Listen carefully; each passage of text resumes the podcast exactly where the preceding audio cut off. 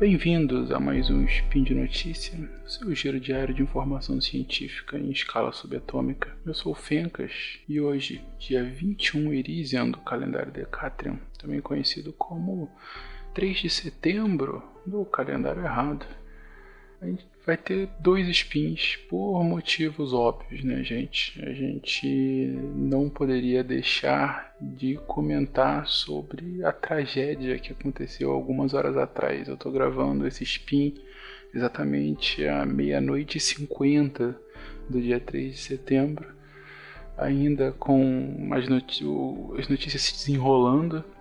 É, mas, bom, para quem não sabe, Ontem, mais ou menos a partir das sete da noite, uh, começou um incêndio de grandes proporções no Museu Nacional, que fica na Quinta da Boa Vista, no Rio de Janeiro. Uh, os bombeiros tiveram dificuldade de chegar ao local e depois de começar a, a apagar o incêndio. Parece que não tinha água nos hidrantes, não tinha pressão suficiente, tiveram que usar a água do próprio lago da Quinta da Boa Vista para apagar o incêndio e até esse momento o incêndio continua se alastrando também para outras áreas é, longe de onde ele tinha começado, né? Não se sabe ainda a causa, não dá para especular, né? Alguns políticos já se manifestaram dizendo que era uma pena, não sei o que, enfim. Depois eu volto a esse ponto. Mas por que, que tá tão relevante, gente? Por que, que tá me motivando a gravar aqui quase uma hora da manhã? Porque o Museu Nacional, gente, é a instituição científica mais antiga do Brasil. Ele fez 200 anos esse ano. Ele foi fundado ah, para ser um local para abrigar o que a gente tinha de a parca produção científica que tinha nesse ainda Reino de Portugal e depois Império Brasileiro. É, é uma instituição assim, é o próprio local é extremamente relevante para a história brasileira. É, o museu fica é, nas, fica é, perto do complexo do Palácio de São Cristóvão, que foi a casa da família imperial durante todo o Império. Uh, e também foi o local da primeira Assembleia Constituinte, quando da República. Né? Uh, mas a importância científica dele é o Museu Nacional é, é o maior acervo de história natural e antropologia que a gente tem aqui na América Latina.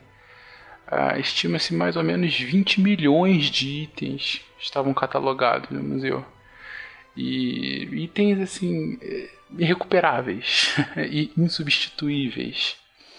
Uh, talvez o mais famoso deles seja os, uh, os restos de esqueleto da Luzia, né, o ser humano mais antigo já achado aqui na América do Sul.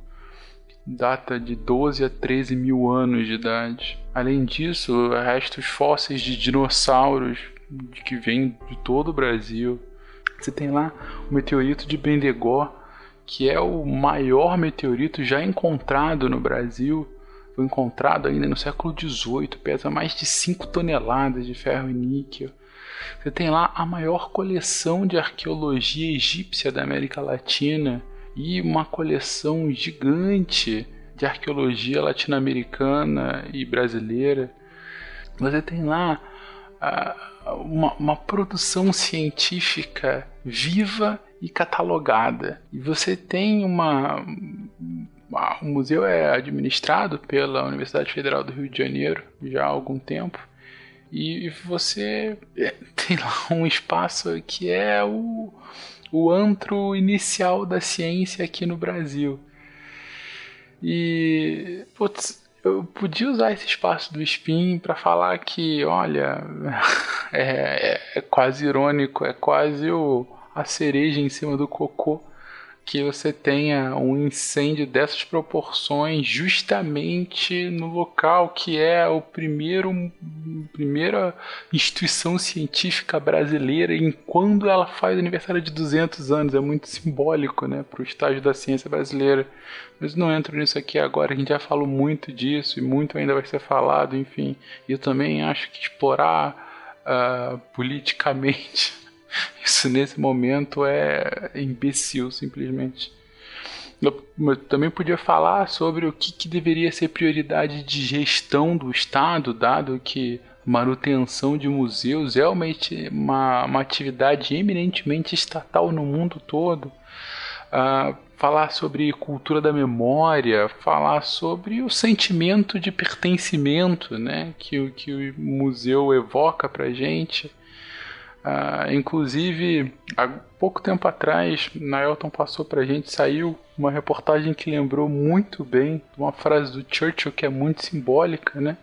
Que Churchill é perguntado é, no auge da Segunda Guerra Mundial por que, por que, que é, o Reino Unido não colocava o dinheiro que estava indo para os museus para sua força de guerra. E aí o Churchill responde: se é para fechar museus, por que se quer entrar em guerra?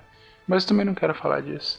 O que eu quero falar aqui agora é sobre memória. Porque se nós somos pessoas, se a gente é como a gente é, se a gente é do jeito que a gente é, é porque a gente lembra quem nós somos, o que, que nós fizemos, o que a gente constituiu e com quem a gente se relacionou.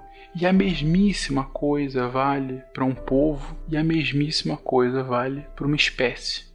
Então a função histórica de qualquer museu, desde os primeiros embriões de museus que são de antes da Era Comum, é de 300 antes da Era Comum lá na Grécia, mas a função histórica é ser um arquivo vivo da nossa história, da nossa cultura, da nossa ciência. Essa é uma parte fundamental dessa nossa memória. E daí, claro, vem a função complementar e igualmente importante de educar, né? De mostrar para essa geração e para as próximas quem que nós fomos, o que que nós fizemos, o que que a gente conquistou. O museu ele é possivelmente uma das mais antigas e ainda uma das mais relevantes formas de divulgação científica, que é o que a gente faz aqui.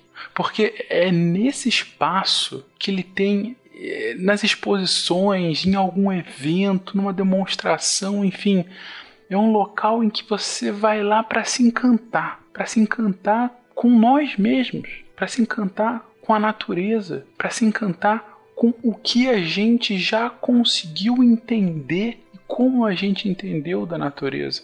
E isso independente de quem você seja, independente de onde você venha, não tem a diferença de raça, cor, gênero, idade, não. O museu é um espaço eminentemente democrático. Ele está lá de portas abertas para todo mundo, para que todo mundo consiga igualmente entender o valor daquilo tudo.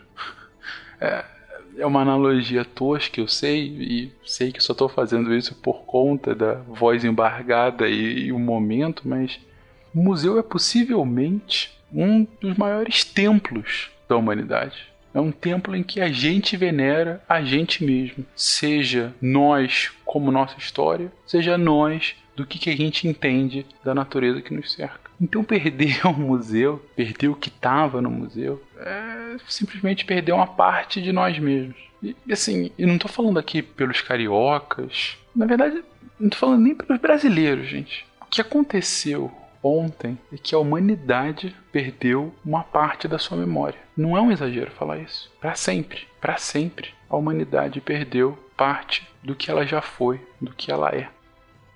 E é uma ferida que, assim, não vai cicatrizar. Nunca. E só dói.